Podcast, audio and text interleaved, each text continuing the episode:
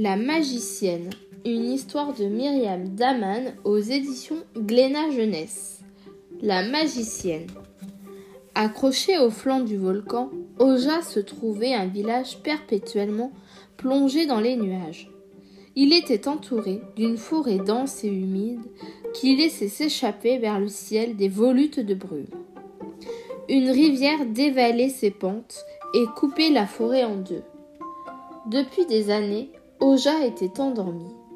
Mais les anciens du village se souvenaient de jours lointains où la colère du volcan s'était éveillée, faisant trembler le sol et obscurissant le ciel.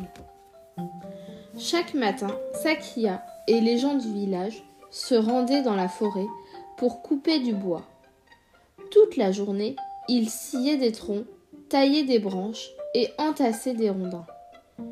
Puis, une fois par mois, les habitants de la ville venaient acheter le bois et repartaient avec leur cargaison.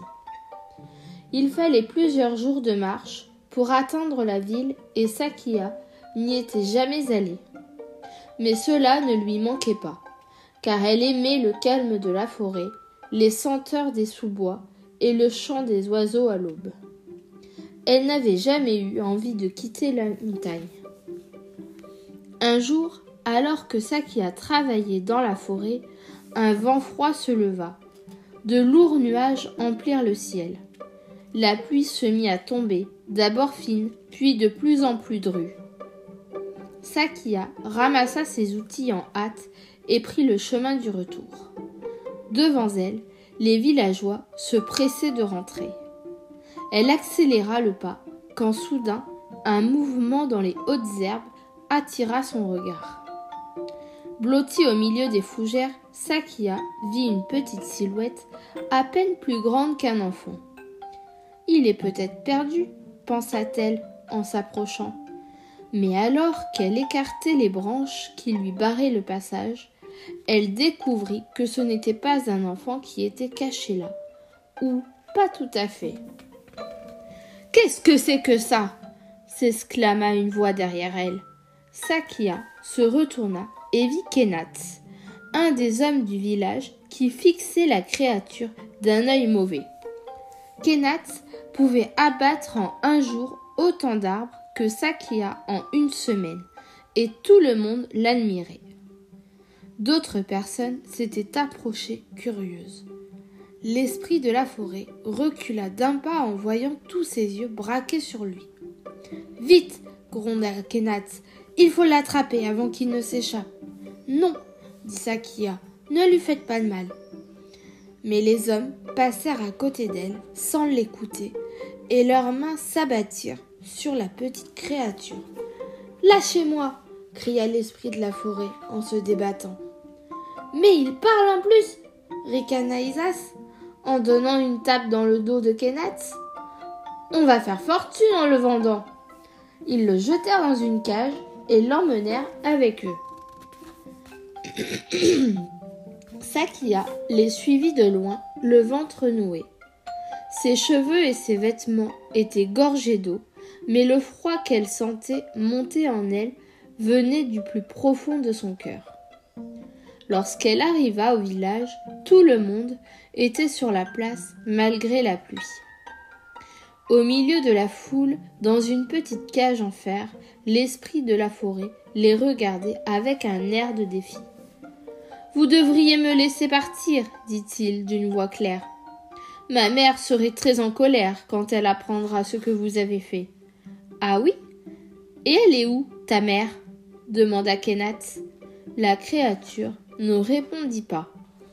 C'est un arbre ou un animal? ricana Tintu. Elle n'a qu'à venir, dit Isas. On la mettra dans une cage, comme toi. Elle nous rendra plus riches encore. Nina, l'ancienne du village, prit alors la parole. Tu devrais faire attention, Kenat. Tu vas attirer le mauvais œil. Kenat éclata d'un rire moqueur. Ce sont des superstitions de vieilles folles. Dans cinq jours, les gens de la ville viendront acheter notre bois. Nous leur vendrons aussi celui-ci. Vous verrez, je suis sûre qu'on en tirera un bon prix. En attendant, rentrez chez vous.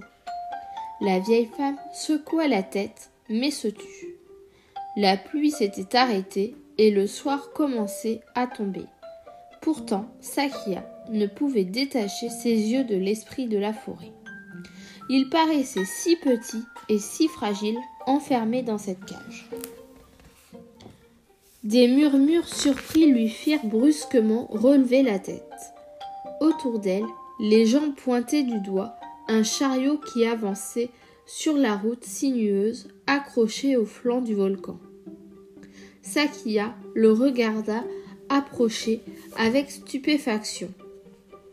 C'était l'équipage le plus étrange et le plus fascinant qu'elle ait jamais vu. Tiré par deux énormes sangliers, le chariot étincelait dans les derniers rayons du soleil.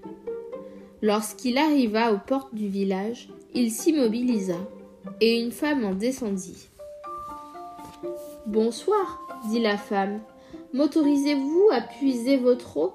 La route jusqu'à la ville est encore longue et mes bêtes ont soif. Il y a une rivière un peu plus loin, répondit Kenatz. Vous n'avez qu'à y aller. La femme sortit une pièce d'or de sa bourse.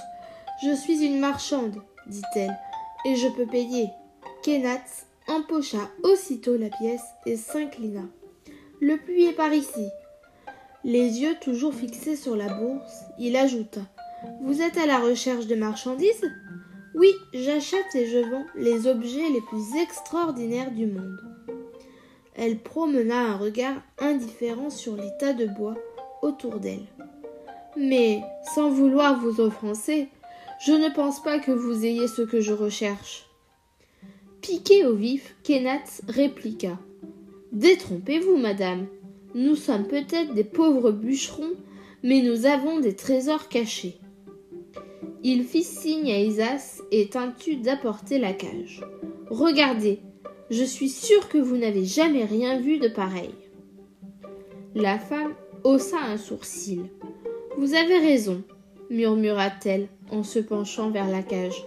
Cette créature tout à fait fascinante. Je me demande comment vous avez réussi à l'attraper. Elle a sans doute été bien imprudente et a dû trop s'éloigner de son territoire. L'esprit de la forêt se replia sur lui-même sans un mot. La marchande tendit à Kenat la bourse pleine de pièces d'or. Je vous l'achète, déclara-t-elle. Attachez sa cage à l'arrière de mon chariot. Vous y trouverez aussi un coffre rempli des meilleurs vins et des mets les plus esquis. Prenez tout et dressez une grande table. Ce soir, je veux donner un banquet en votre honneur à tous. Des exclamations ravies accompagnèrent ces paroles, et très vite, bouteilles et plats passèrent de main en main. On alluma des flambeaux et on couvrit les tables de nappes blanches. Un air de fête se mit à flotter dans tout le village. Mais Sakia ne partageait pas la joie générale. Elle s'approcha sans bruit du chariot à l'abri des regards. Alors, dit l'esprit de la forêt, d'un ton rayeur, tu ne te mêles pas à la fête Non, murmura Sakia, les yeux baissés. Tu, tu fais bien, répliqua-t-il. Les arbres bruissaient doucement au-dessus d'eux. L'air du soir avait un parfum de mousse et de feuilles mortes. Sakia entr'ouvrit la porte de la cage. Tu peux rentrer chez toi, dit-elle. Le petit être regarda Sakia dans les yeux. Ça ne changera plus grand-chose maintenant, répondit-il d'une voix étouffée. Mais merci, je ne l'oublierai pas. La créature se glissa hors de la cage. Sakia aperçut un éclat là où il se trouvait et ramassa un petit sifflet d'argent. Mais lorsqu'elle se retourna, l'esprit de la forêt avait déjà disparu. Elle jeta un regard vers la grande place, on entendait des rires et de la musique, mais son cœur était toujours lourd. Elle mit le sifflet dans sa poche et rentra se coucher. Le lendemain matin, quand Sakia sortit de chez elle, un brouillard blanc enveloppait tout le village. Elle fit quelques pas dehors, inquiète, les maisons paraissaient désertes, comme si elles, comme si elles avaient été abandonnées pendant la nuit. Le silence était si dense, si profond, qu'il lui semblait que seul l'écho de ses pas venait le troubler. Lorsqu'elle arriva sur la place, le spectacle qu'elle découvrit la laissa sans voix. Là, au milieu des tables du banquet, se tenait un troupeau de porcs. Quand ils apparurent, Sakia, ils se précipitèrent aussitôt vers elle, avec des cris affolés. Dans leur empressement, ils se pressaient et se bousculaient les uns et les autres. Doucement, dit-elle, calmez-vous. Et aussitôt les porcs s'immobilisèrent. Sakia jeta un coup d'œil inquiet autour d'elle. Mais où sont les gens du village? Kenat, Tintu? Deux cochons s'avancèrent. Leurs yeux étaient tristes et graves. Sakia sentit une boule comprimer son ventre. Elle s'agenouilla. Kenat demanda-t-elle, incertaine. Le cochon déposa doucement sa tête sur son épaule. Les mains de Sakia se mirent à trembler. C'est la marchande d'hier, dit-elle. Elle vous a jeté un sort. Les cochons poussèrent de petits cris plaintifs, comme des sanglots étouffés. Sakia se releva, repoussant la détresse qui montait en elle. Je vais la trouver et lui demander de vous libérer. Elle prit un morceau de pain sur la table et le mit dans sa poche. En attendant, restez cachés. Si les gens de la ville vous trouvent, ils vous emmèneront. Puis elle quitta le village et suivit la route sinueuse par laquelle était arrivé le chariot et qui menait à la forêt. Sakia marcha toute la journée. L'air lourd et humide donnait à la forêt un aspect fantomatique. Arrivée à la rivière, elle se glissa sur un frêle pont de corde et traversa jusqu'à l'autre rive. La route se transforma en chemin, puis le chemin en sentier, jusqu'au moment où elle se retrouva au cœur de la forêt, sans aucune idée de la direction qu'elle devait prendre. Elle s'assit sur une grosse feuille couverte de mousse. Le soleil déclinait et autour d'elle, la brume devenait de plus en plus épaisse. Bientôt, il ferait nuit et elle ne pourrait plus trouver son chemin. Sa gorge se serra. Soudain, elle sentit un objet froid contre sa paume. Elle sortit de sa poche le petit sifflet argenté.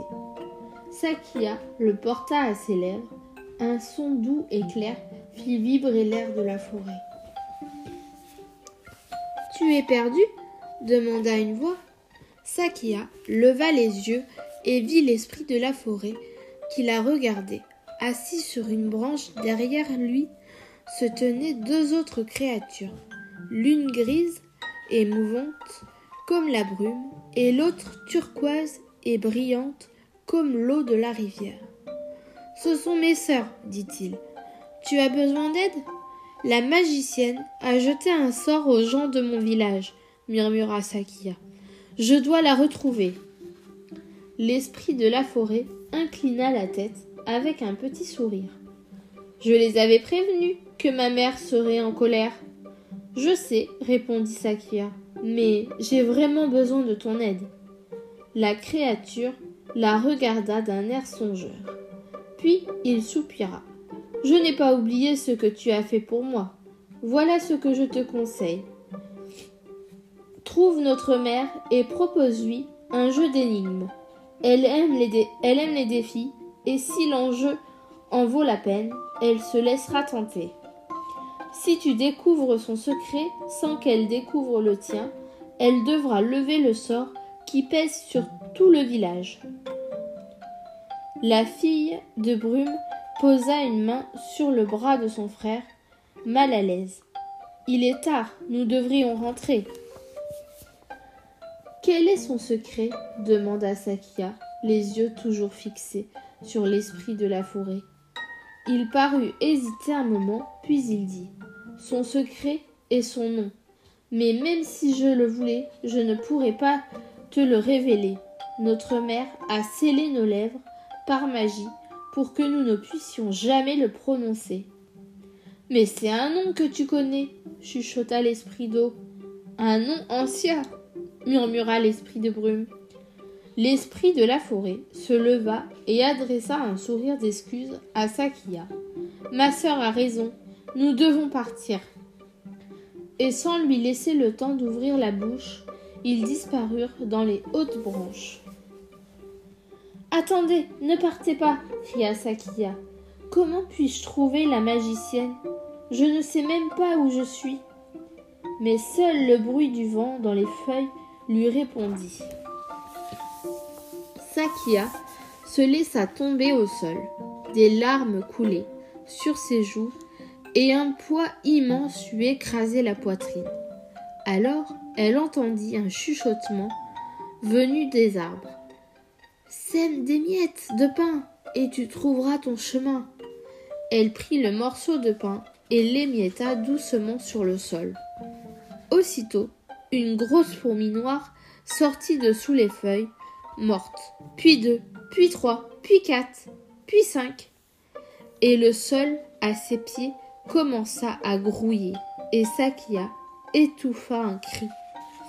Les fourmis prirent chacune une miette entre les, mandibules, et elles se mirent en route.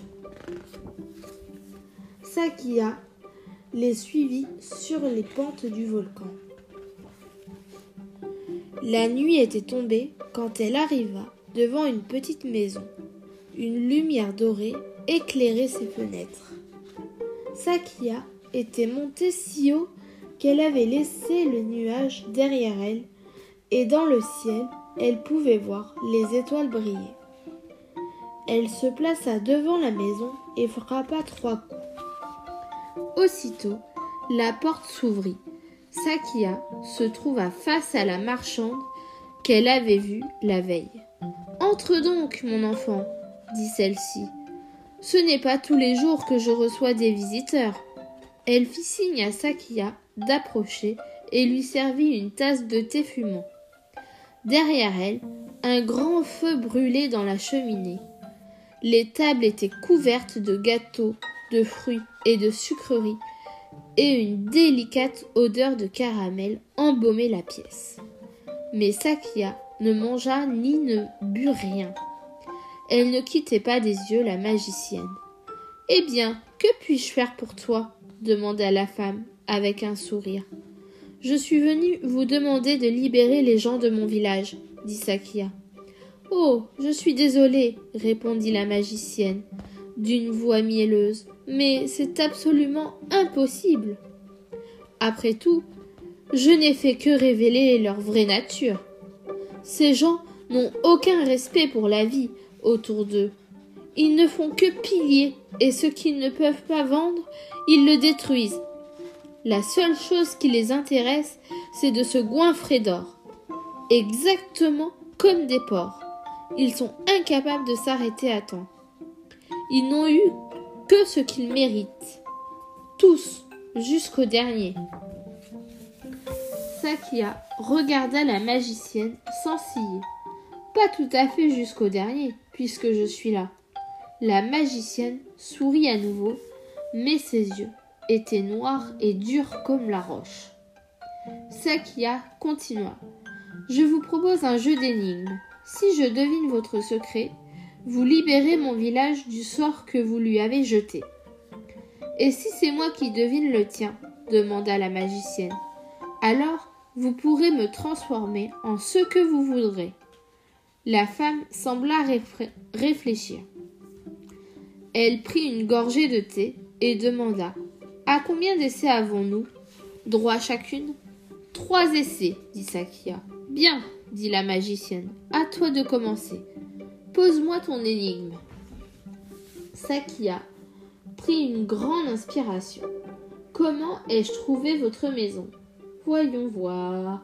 Peut-être as-tu suivi les traces de mon chariot à travers la forêt? Non, répondit Sakia, il n'y avait pas de traces. Ah, vraiment? Alors peut-être as-tu suivi la fumée de ma cheminée qui s'élevait dans le ciel? Non, répondit Sakia, il n'y avait pas de fumée. Je vois, murmura la magicienne, et un sourire froid éclaira son visage. Alors, je suppose que tu as marché jusqu'à ce que la route disparaisse. Là, tu as dispersé au sol des miettes de pain et de grosses fourmis noires sont venues te montrer le chemin jusqu'à ma porte. Le cœur de Sakia s'était mis à cogner dans sa poitrine.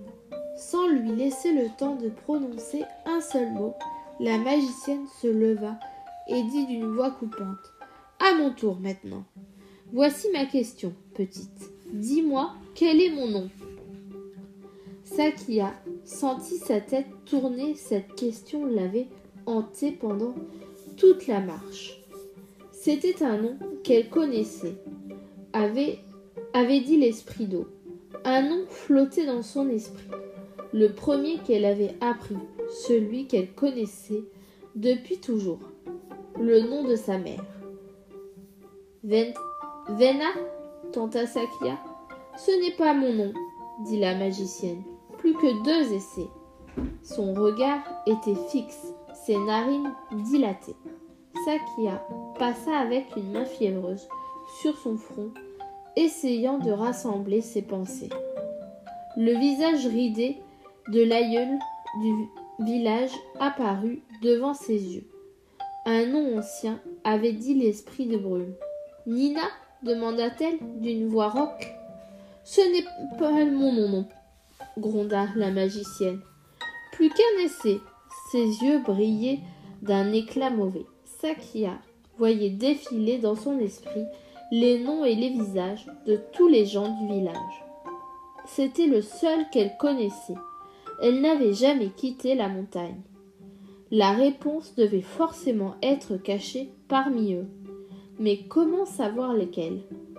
Alors, est-ce que tu as la réponse s'impatiente la magicienne? Attendez, bégaya Sakia, j'ai besoin de réfléchir.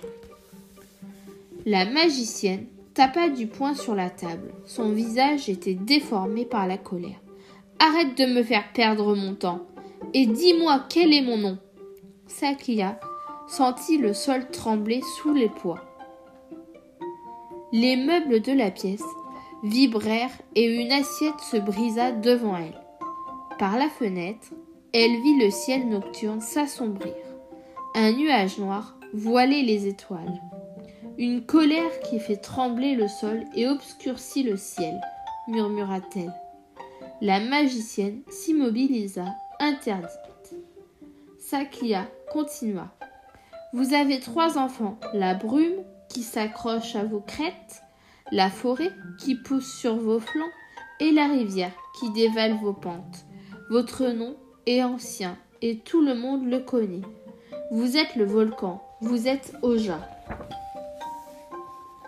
La magicienne s'assit, croisa les jambes. Elle avait retrouvé son calme. Bien, il semblerait que l'on soit à égalité. Comment penses-tu qu'il faille nous départager, petite? Par une dernière question. Est-ce que tu souhaites la poser ou veux-tu que je le fasse? Sakia releva la tête, ses mains tremblant légèrement, mais sa voix était ferme. Je ne souhaite pas nous départager, dit-elle. Nous avons toutes les deux gagné et nous avons toutes les deux perdu. Vous avez répondu à ma question et vous pouvez me changer en ce que vous en ce qui vous chante. Mais j'ai répondu à la vôtre. J'ai trouvé votre secret, et vous devez libérer les gens de mon village. Elle regarda la magicienne droit dans les yeux. Ou reviendriez-vous sur votre parole? La magicienne se leva. Lorsqu'elle posa les yeux sur Sakia, son regard avait changé, comme si elle le voyait réellement pour la première fois. Ainsi, dit-elle, tu sais t'arrêter à temps. Elle tendit à Sakia une pomme d'un rouge profond et brillant, comme une goutte de sang. Et dit Je tiendrai parole. Sakia prit la pomme. Un picotement lui parcourut la peau et croqua dedans. Accroché au flanc du volcan se trouvait un village perpétuellement plongé dans les nuages. Il était entouré d'une forêt dense et humide qui laissait s'échapper vers le ciel des volutes de brume. Une rivière dévalait ses pentes et coupait la forêt en deux. Depuis des années, cette forêt était la demeure d'une magicienne. Elle murmure ses conseils dans le vent, disaient les gens du village. Elle veille sur les arbres et sur nous. Nous avons vu son ombre dans les branches, disaient les enfants. Il y avait l'empreinte de ses pas dans la rosée. Mais les anciens ne disaient rien, car ils se souvenaient des jours lointains où elle vivait encore parmi eux.